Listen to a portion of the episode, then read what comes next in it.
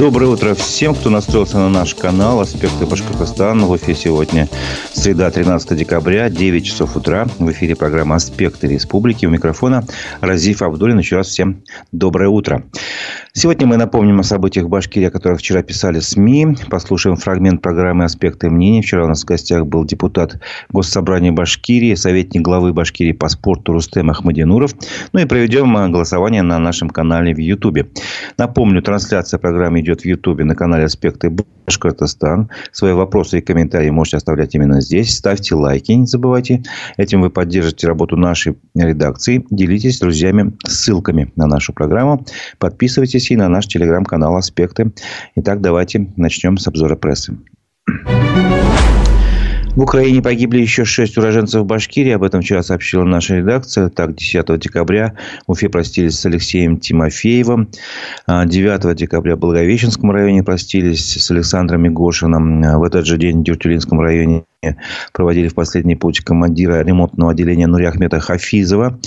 А, сообщили а, некоторые родственники о, своих, о гибели своих близких на специальной военной операции. Например, о гибели уфимца Юрия Казакова сообщила его родственница 10 декабря. О смерти Александра Парамонова из Салавата его отец сообщил. Вот, о, о гибели уроженца деревни Юмагужина Зилаевского района Раяна Исянбаева сообщила его землячка. 11 а, декабря Раян Исенбаев был ранен в госпитале. Он был ранен на специальной военной операции, прошу прощения. А, погиб в госпитале 28 ноября, сообщила она. И таким образом число э, всех погибших соотечественников из Башкирии э, в ходе специальной военной операции уже превысило 1250. Это число э, и стремительно приближается ну, постепенно, судя по э, тем темпам, с которыми гибнут наши э, военнослужащие из Башкирии, э, полторы тысячи, эта цифра будет не за горами. Конечно, не до Нового года, а после Нового года будет. Ну, ко второй годовщине специальной военной операции, мы, думаю, этой цифры достигнем. Другим новостям. В Уфе из-за морозов в утренний час пик на маршрут вышла лишь половина автобусов. Номер 248. Об этом сообщил телеканал ЮТВ. Чиновники проверили работу этого маршрута. Они утром в час пик отправились на остановки. Проверяли, значит, э, этот маршрут с 7 утра до 8 часов 45. То есть, почти 2 часа. Вот. Э, на остановке ЖК Новоленд и Дом печати. Там они, короче, как бы контролировали, как работает маршрут. И выяснилось, что э, вышло из из 25 автобусов на маршрут вышло только 13. Остальные не смогли выехать на линию из-за морозов. Вот в связи с этим, естественно, интервал движения автобусов увеличился. Правда, в Минтрансе сообщили, что он увеличился всего на 2 минуты. Вместо 6 составил 8 минут что, честно говоря, слабо верится. Ну, значит, так, так они замерили на самом деле. А, перевозчик этого маршрута Ипоминазов, он сообщил, что ну, в ближайшие сроки пообещал вывести весь транспорт на улице.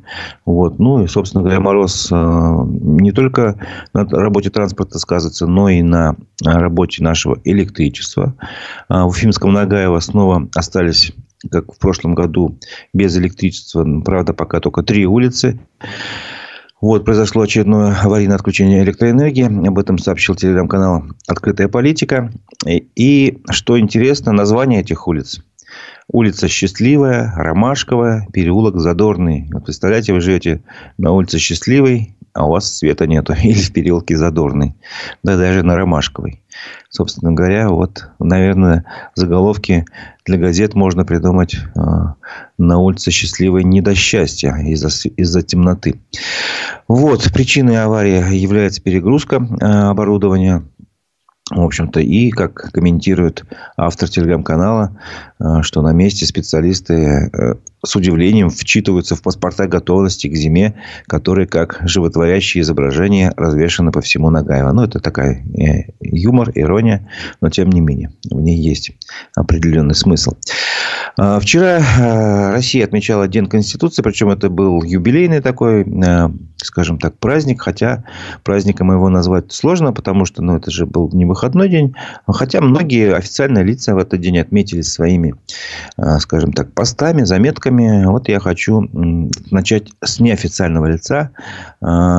Виталий Буркин, юрист, на своем телеграм-канале тоже вспомнил о том, что День Конституции сегодня, но он назвал этот свой пост «Забытый праздник». Сегодня День Конституции России, праздник, о котором официоз старается как можно меньше упоминать, а ведь до 2005 года это был выходной день, пишет Виталий Буркин. Конституция – символ свободы и демократии, поэтому празднику нет места в наших реалиях, считает юрист. Упоминание о нем вызовет диссонанс в головах населения, столкновение конфликтующих представлений об общественных и национальных ценностях. Как можно праздновать то, чего нет? А нет прежде всего справедливости пишет юрист. И, э, как он считает, он пишет, что назначение Конституции очень простое справедливость. Как высший закон государства, он определяет основные базовые ценности, а самая основная из них – права человека. Причем, э, я напомню, что э, этой правам человека целая глава в Конституции. Вторая, если не ошибаюсь, посвящена там достаточно обширная очень, кстати, очень глава. Конституция устанавливает и требования к другим законам соблюдать эти ценности, то есть права человека, без которых не может быть никакой справедливости, пишет Виталий Буркин. Вот, и э, приходит к выводам э, таким. Государство, территория страны, органы власти, суды и прокуратура существуют для человека, чтобы человеку жилось комфортно и безопасно. У нас все наоборот, считает он. Для того, чтобы человеку жилось комфортно, созданы демократические принципы управления страной. О них тоже написано в Конституции. Вся Конституция – это право, демократия и гуманизм. Ничего из этого в стране нет. Ну, как бы вот там дальше много он еще что написал, как бы я не буду зачитывать.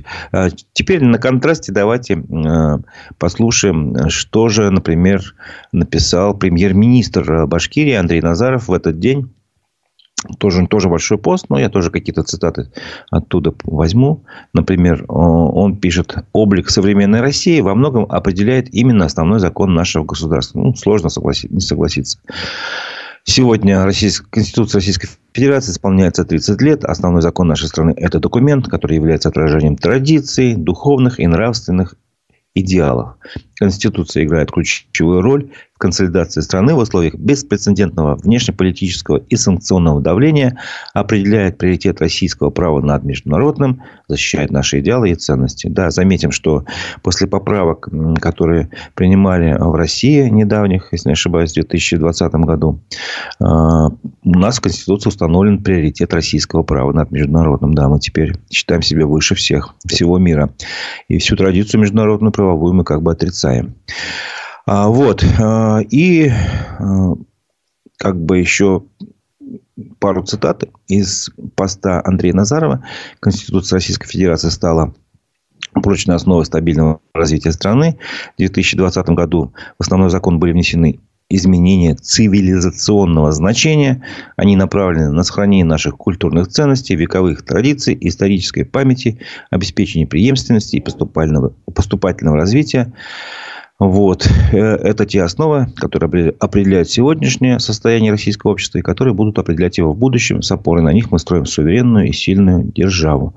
Вот. Это было мнение Андрея Назарова по Конституции. И еще Максим Забелин, руководитель администрации главы Башкирии, тоже э, буквально одну одно предложение из его э, точки зрения прочитаю. Он в своем телеграм-канале написал. Сегодня наш долг знать и четко соблюдать заложенные в Конституции нормы, твердо следовать букве закона, быть едиными в воззрениях и во всем поддержать нашу страну. Э, чувствуете, да? Быть едиными в воззрениях, э, разночтение, э, свобода мнений как бы тут немножко не упоминаются. И, и нужно во всем поддерживать нашу страну. Согласен ты, не согласен, это тоже как бы не важно. Вот. Хочу в связи с этим, привел я эти два, два разных мнения, две разные точки зрения не случайно. Хочу спросить вас, уважаемые слушатели, на нашем YouTube-канале запустить вопрос голосования. А что, по-вашему, на, в нашей стране стоит на первом месте все-таки? Как Конституция записана во второй главе «Права человека»? Или все-таки а, интересы государства, как считают вот эти уважаемые государственные деятели? А, итак, на, на нашем канале YouTube «Аспекты Башкортостана» запускаю голосование с вопросом, что, по-вашему, в нашей стране стоит на первом месте. Два варианта ответа. Первый – права человека. Второй – интересы государства. Голосуйте. А, не забывайте ставить лайки. Этим вы поддержите работу нашей редакции. А теперь я предлагаю перейти к фрагменту программы «Аспекты мнений». Вчера у нас в гостях был Рустем Ахмадинуров, депутат Госсобрания, советник главы Башкирии по спорту. Давайте послушаем кусочек из этой программы. Между тем, блогерство в России хотят признать официальной профессией. Блогерство. Власти планируют включить блогерство в общероссийский классификатор видов экономической деятельности. Но ну, мы видели буквально недавно разгром а, движения коучей в России, когда там один за другим к ответу призывались так называемые учителя, бизнес-инструкторы и так далее. Сейчас, видимо, взялись за блогеров. Скажите, а своевременно ли у нас есть и э, телеграм-блогеры, и YouTube-блогеры. Достаточно очень большое такое а, сообщество очень популярных людей. Но нужно ли их сейчас прямо трогать? Может быть, все-таки немножко здесь-то отдать поляну для творчества, для саморазвития, может быть? Какое-то регулирование все равно должно быть. Никто не говорит о том, что запрещать блогерство. Мы фактически все, имеющие больше 10 тысяч подписчиков, являемся в какой-то степени носителями какой-то информации и должны придерживаться каких-то требований. А если люди имеют там 100 тысяч э, там, или 500 тысяч подписчиков, то это уже экономическая деятельность, она тоже должна как-то регулироваться. Думаю, что правила должны быть разумные, никто не говорит о запрете, поэтому ничего здесь э, экстраординарного не вижу. А я сейчас подумал, вас ведь действительно тоже можно признать блогером. Вы ведь ведете свои блоги в соцсетях и да. достаточно популярные. Да, да, но я не зарабатываю на этом, а я просто доношу свою позицию, то, чем э, занимаюсь, и мне кажется, правила, которые будут сделаны, будем придерживаться, если они будут выработаны сериал «Слово пацана», который сильно нашумел в новостной повестке. Ну вот вам было в конце 80-х около 20 лет. А можно узнать, как назывался ваш джентльменский клуб? Мы боролись э, с архирейковскими. Мы были лучевские, я жил около кинотеатра «Луча». У нас было соперничество с той вот частью, в районе Белого дома. Все-таки я никогда не был в каких-то банд формирований, да, там уличных, но в драках конечно, как и любой дворовый пацан, принимал участие. Не вижу в этом ничего такого прям ненормального. Где-то это закалило характер, где-то потом в армии, когда первый год пришлось служить, помогал защищать себя. Ничего здесь э, криминального не было тизеру сериала в YouTube один из пользователей написал такой комментарий, позже получивший множество лайков. Я сейчас э, его приведу, а вы скажете, согласны вы или не согласны. Цитата. «Это было людское время для дворовых пацанов. Мы все творили немыслимые вещи, какая-то запредельная жестокость и тупая бравада. Некоторые парни стали инвалидами, некоторых посадили, покалечили юные жизни ради блядячего куража. И эта мерзость тогда казалась нормальной. Молю Бога, что такое больше никогда не повторилось». Конец цитаты наверное, соглашусь. Я, когда пришел уже после армии, так получилось, что в конце 80-х я все-таки ну, не застал вот такого разгула. Разгул пошел в 90-е. Я видел, что в подростковой среде, в молодежной среде это присутствует, но сам в этом не участвовал. Но это не значит, что этого не было. Это было. Это вызывает сожаление. Это говорит о том, что тогда государство было очень слабое. И на улице заведовали, ну, действительно, бандиты всех мастей, и милиция с этим зачастую не справлялась. Сам сериал запечатляет достаточно талантливо это время. Главное не романтизировать это время и этих людей. Они, кстати, в этом сериале все очень достаточно плохо закончат. Мой друг Марат Седиков, один из прототипов вот этого героя, в честь него герой был назван, один из главных героев. Хорошо, что там 18 э, плюс поставлено. К сожалению, наши подростки смотрят этот фильм, к сожалению, подражают. Поэтому мы-то и хотим противопоставить другую идеологию. Допустим, в школах по-монцевски или по-пацански, которые мы планируем в школах э, развивать, там идеология другая. Не самоутверждаться, не побить другого, а защитить себя и защитить э, своих близких. В 90-е ведь э, главной кузницей для этих группировок это был спорт. Это были спортсмены. На ваш взгляд, не повторится ли такая ситуация, что отрасль, которую вы сейчас курируете, она снова станет кузницей для бандитских кадров, для бандитских элементов? Нету для этого предпосылок, чтобы с спортивной среды э, вырастали бандиты с спортивной среды вырастают люди с сильным характером. Они сегодня нас защищают на Донбассе когда вот люди вернутся с э, арены боевых действий, чтобы они эту агрессию не применяли в э, мирной жизни. Там действительно психика деформируется. Это задача. А если говорим о ну, какой-то, пусть даже очень популярный сериал, но это задача педагогов с тем, чтобы родители о том, что говорится в этом сериале, не пришло на улицы наших городов. Если у человека сформированы правильные ценности родителями, той средой, где он воспитывается, то он из этого сделает правильные выводы. Он не пойдет э, на улицу отнимать э, у другого какое-то имущество или бить других людей. Это был фрагмент программы «Аспекты мнений», в которой мой коллега, ведущий Дмитрий Колпаков, беседовал с Рустемом Ахмадинуровым, депутатом Госсобрания Башкирии, советником главы э, Башкирии по спорту. Э, полностью э, запись этой программы с участием Рустема Ахмадинурова можете посмотреть на наших площадках в Ютубе, естественно, на, в социальных сетях Одноклассники, ВКонтакте, в Яндекс.Дзене. Так что есть возможность у вас, если кто интересуется именно вот мнением Рустема Ахмадинурова, посмотреть посмотреть его полностью. Напоминаю, что на канале в YouTube идет голосование. А, я прошу ответить на вопрос, что, по-вашему, в нашей стране стоит на первом месте. Два варианта ответа. А, пожалуйста, проголосуйте. Будет интересно узнать ваше мнение. В конце программы мы а, подведем итоги голосования. Продолжим обзор прессы. Минэкологии Башкирии сообщила, что разработаны дополнительные мероприятия по снижению выбросов в воздух с Тельтамакским нефтехимическим заводом и а, предприятием «Синтез Каучук». А, ну, собственно, об этом рассказал министр экологии и природопользования Нияз Фазылов в своем телеграм-канале. А, он рассказал, что в свою очередь апреле этого года были подписаны четырехсторонние соглашения между э, предприятиями э, Газпром, нефтехим Салават, Башкирской содовой компании, э, Федеральной службы по надзору в сфере природопользования, правительством Башкирии и Министерством природных ресурсов и экологии Российской Федерации. И вот это сначала они посмотрели, как эти соглашения выполняются, собственно говоря, что ну, какие результаты планируются по Башкирской содовой компании, хотят сократить объем выбросов на 14 11,5%. На это хотят потратить порядка 8 миллиардов рублей. Ну, там приводятся конкретные э, какие э, проводятся мероприятия, допустим, замена колонного оборудования, модернизация газочистного оборудования и так далее. Я не буду загружать э, ваши мозги с утра этими терминами. Вот. Э, в «Газпром» нефтехим Салавате хотят снизить выбросы на 30%. И на это 4 миллиарда рублей, э, собственно говоря, финансирование э, предполагается. Вот. А что касается двух других заводов, которые в Стельтамаке есть, Стельтамакский нефтехимический завод и Синтез Каучик, то уже подготовлены именно план мероприятий по снижению выбросов в этих заводах. И как бы готовится подписать новое соглашение, что, в принципе, для жителей Стельтамака хорошо. Но пока, к сожалению, я думаю, там ситуация все еще э, напряженная. Об этом свидетельствуют э, многочисленные посты в социальных сетях, в том числе активность движения Стельтамак Дыши, которые сообщают, что все-таки там еще воздух оставляет желать лучшего.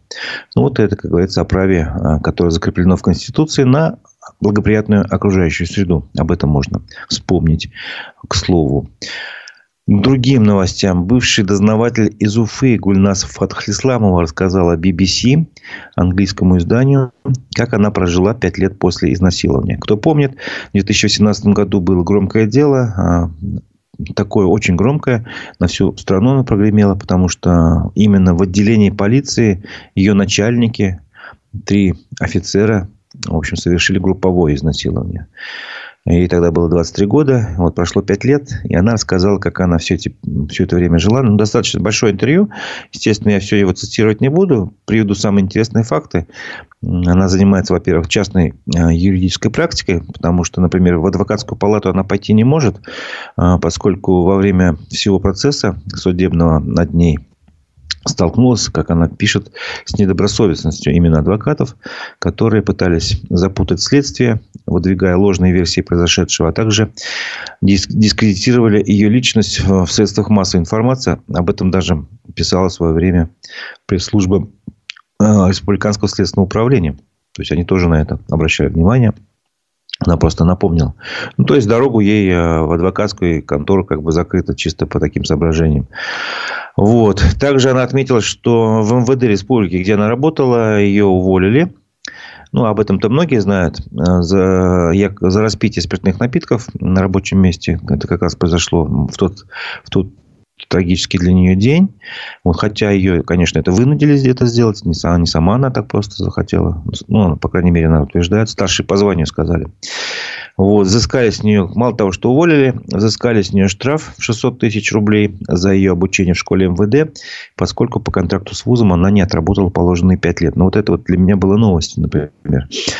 Вот, но сейчас у нее жизнь вроде как налаживается, она занимается э, частной юридической практикой а, и э, пытается как бы реализовать себя в творчестве, создает песни, видеоклипы, занимается звукорежиссурой.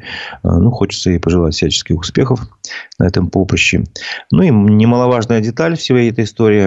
Участники группового изнасилования, бывшие начальники отделов полиции по Уфимскому району Эдуард Матвеев, по Кармаскалинскому району Салават Галиев, начальник отдела по вопросам миграции по Уфимскому району Павел Ярамчук теперь на свободе, хотя они получили 5 лет назад сроки Матвеев и Галиев по 7 лет, а Ярамчук 5,5.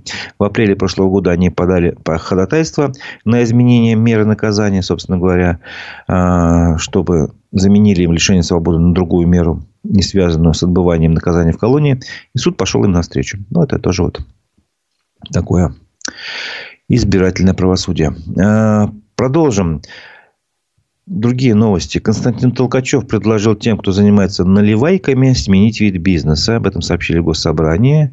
Что за наливайки? Ну, это, собственно говоря, те э, заведения, общие э, магазины, которые под видом кафе ночью продают алкоголь. Ну, и вообще круглосут, круглосуточно. Многие, наверное, знают об этом. Приходишь э, днем, это магазин, там есть прилавок, где э, спиртное продает. По закону его вечером должны закрывать. А приходишь ночью, оказывается, это уже не магазин, не прилавок, а это уже ночное кафе. И там можно э, купить алкоголь. Причем, э, как бы для маскировки продавец вам говорит, нужно открыть крышку, чтобы тара была открыта. То есть, вам не продали просто бутылку, а как будто вам налили куда-то. Вот. Ну, под видом. Поэтому и наливайки называется. Толкачев э, сообщил, что на прошлой неделе депутатам Госдумы э, в первое чтение приняли закон, позволяющий регионам самостоятельно решать судьбу этих э, так называемых наливаек. Вот. Он напомнил, что с этой проблемой круглосуточной торговли алкоголем в псевдокафе депутаты Госсобрания борются уже много лет, а новый законопроект даст регионам реальные полномочия раз и навсегда поставить точку в этой проблеме. Ну, вот посмотрим. Короче говоря, спикер парламента предупредил предпринимателей, которые занимаются занимается вот этим видом бизнеса, что есть у них время, чтобы скорректировать свои планы. А, вот, он а, предупредил, что как только федеральный закон будет принят, то парламент начнет действовать в сжатые сроки. А, уже есть наработки прежних лет, всякие ограничительные меры. И он бы рекомендовал предпринимателям, задействованным в этой сфере, не дожидаясь ограничительных мер, уже сейчас задуматься и самим инициировать переход на более цивилизованные виды бизнеса. Но если перевести а, с такого бюрократического на русский, а, бизнесменам, предпринимателям, которые вот этих, владельцам этих кафешек, где ночью торгуют, видимо, надо задуматься, чтобы прекратить торговать по ночам алкоголем. Другим новостям. Э, годовая инфляция в Башкирии ускорилась до 6,94%. Об этом сообщает РБК Уфа, но, естественно, со ссылкой на Росстат. Э, то есть, инфляция официальная э, в ноябре выросла она на 1,7% к октябрю, а на год в годовом выражении инфляция составила 6,94%, ну почти 7%. Напомню, целевой показатель Центробанка э, ежегодно устанавливается в размере 4%. Мы как бы сейчас почти в два раза превысили. Ну, чуть поменьше, конечно. Но тем не менее. Также издание сообщает, что за год продовольственные товары в республике подорожали на 7%, непродовольственные на 5,83%, а услуги выросли больше на 8,39%. А, также по наблюдениям Башкортостан стата, который следит за основными видами продовольствия, а, за 11 месяцев в Башкирии больше всего подорожали свежие помидоры в годовом выражении.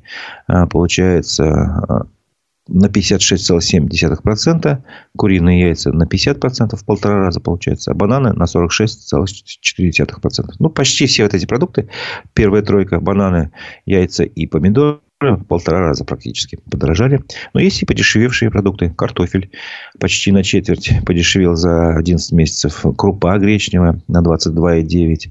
И крупы, крупа овсяная перловая на 22,3. То есть, Переходите, товарищи, ребята, госпожа, господа, коллеги, на крупы. Они дешевле. А вот про яйца, бананы и помидоры можете думать поменьше. Ну, это так, а, Юмор такой неудачный с утра, наверное. Продолжим на новости. В Башкирии с начала года просроченная задолженность по оплате топливно-энергетических ресурсов бюджетных организаций снизилась на 74%. Об этом сообщили в пресс-службе правительства. Динамика здесь, в общем-то, неплохая, отметил премьер-министр Андрей Назаров. Однако, а, все-таки нужно добиться полного исполнения обязательств по коммунальным платежам. Напомню, что идет речь именно об организации, которая финансируется из республиканского бюджета. Ну, то есть, получается, школы, больницы, другие государственные учреждения. И он поручил им до 20 декабря полностью погасить задолженность.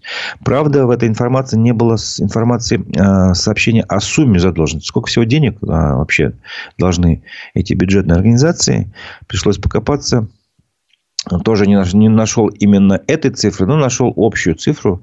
По данным Баш РТС, например, основной такой крупный поставщик э, теплоэнергоресурсов э, в Башкирии, на 1 декабря перед ними э, юридические лица должны э, более 3 миллионов 67 милли... Э, более 3 миллиардов 60, 670 миллионов рублей. При этом они еще цифру дают не просто такую, как бы всех, а только тех, у кого просроченная задолженность.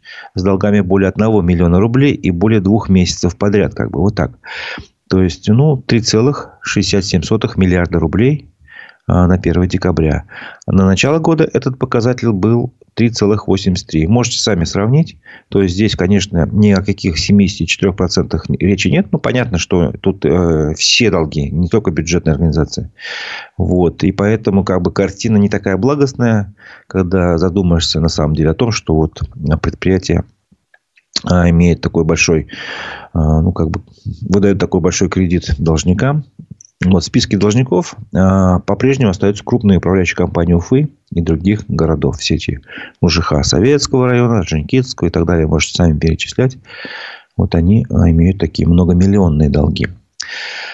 А, есть еще одна новость, тоже связана с финансами, но такая позитивная. Андрей Назаров сообщил, что было принято важное решение вдвое увеличить объем финансирования для обеспечения жильем детей-сирот.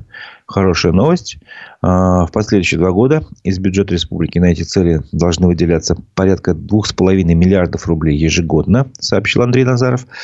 Вот. И если все это будет выполняться, такие э, темпы финансирования, то можно надеяться, что поэтапно к 2030 году, через 7 лет, в Башкирии будет ликвидирована накопившаяся задолженность. И, в общем-то, все дети сироты получат ключи от квартиры или жилищные сертификаты. Ну, для сведения, сегодня в Башкирии в списке нуждающихся состоят 7803 ребенка-сироты, из которых у 4921 человека наступило право на обеспечение жильем. Об этом сообщил премьер-министр. Напомню, что на нашем канале в Ютубе идет голосование. А, я спрашиваю вас, на ваш взгляд, в России на первом месте стоят что? Права человека или интересы государства? Вот. Э, вопрос поставлен некорректно, мне пишут. На первом месте не интересы государства, а интересы власти. Ну, извините меня, э, власть, государство, конечно, это не совсем синонимы. Но вот мы так сформулировали, вы все прекрасно понимаете. Я, я говорю о том, в моем понимании вообще государство – это бюрократия. То есть, тот правящий класс, который находится, администрирует, а, имеет в исполнительной власти в основном находится. Вот так скажу. А, что выше? Интересы вот этого правящего класса, бюрократического, который считает себя государством, а, отождествляет себя государством или интересы права человека. Вот так, собственно говоря, в моем понимании вопрос стоит. Ну, если некорректно, прошу прощения. По крайней мере, ответьте так, как вы понимаете. Права человека у нас сейчас в стране на первом месте или интересы государства. А, продолжим обзор прессы. А, антимонопольная служба потребовала забрать помещение фитнес-клуба на стадионе «Нефтяник» в Уфе. Об этом а, РБК Уфа сообщает. Антимонопольная служба значит, потребовала расторгнуть договор аренды на стадионе «Нефтяник». И они как бы посмотрели, выдали предупреждение управления имуществом казны Башкирии площади. С августа этого года арендует некое, некий спортивный клуб «Алга», которому принадлежит одноименный фитнес-клуб. Раньше он назывался «Нефть». Вот. Ну, там большое помещение. Кто был на стадионе, видит, наверное, его видел. А на первом и втором этажах трибун стадион «Нефтяник» он находится. Вот. Компания «Алга» получила их без торгов. А, это как бы стало одним из оснований вот, выдачи такого предписания. Вот. Следовало все-таки через конкурс все это проводить. И а, поэтому предлагают признать договор недействительным, а помещение вернуть в казну республики. На выполнение этого предписания антимонопольная служба дала срок 2 месяца до 15 февраля. Вот. Э, приятная новость, я думаю, для любителей башкирской культуры. В сервисе ВК «Музыка ВКонтакте» появился релиз «Башкирские народные сказки». Сказки озвучены на башкирском и русском языках. А причем их озвучивают такие интересные люди, как, например, солист группы Агата Кристи Вадим Самойлов, солист группы «Пицца» Сергей Приказчиков, известная телеведущая Флюра Мурзина, кураист Расуль Карабулатов и музыкант Зайнидин. А, там пока пять пока сказок всего всего. По-моему, две на русском, три на башкирском. Ну, вот кто интересуется, можете зайти, прям набрать ключевое слово «башкирские народные сказки», и вам, вам как бы типа альбома, меню э, ВКонтакте выпадет, и можете, собственно говоря, пользоваться, слушать. А, я предлагаю сейчас на этом завершить голосование э, на нашем канале в Ютубе. Э, было, я задавал вопрос, на ваш взгляд, в России что на первом месте? Права человека или интересы государства? Ваш как бы, взгляд на ситуацию в России. Большинство, 87% э, считают, что на первом месте в России сейчас стоят интересы государства, а только 13% что права человека. Спасибо вам за активное голосование. Не забывайте поставить лайки. Э, также активно это поддержит работу нашей редакции, по крайней мере, это поможет э, большему количеству людей узнать о том, что есть такой YouTube-канал «Аспекты Башкортостана» и будут больше подключаться и больше информации получат.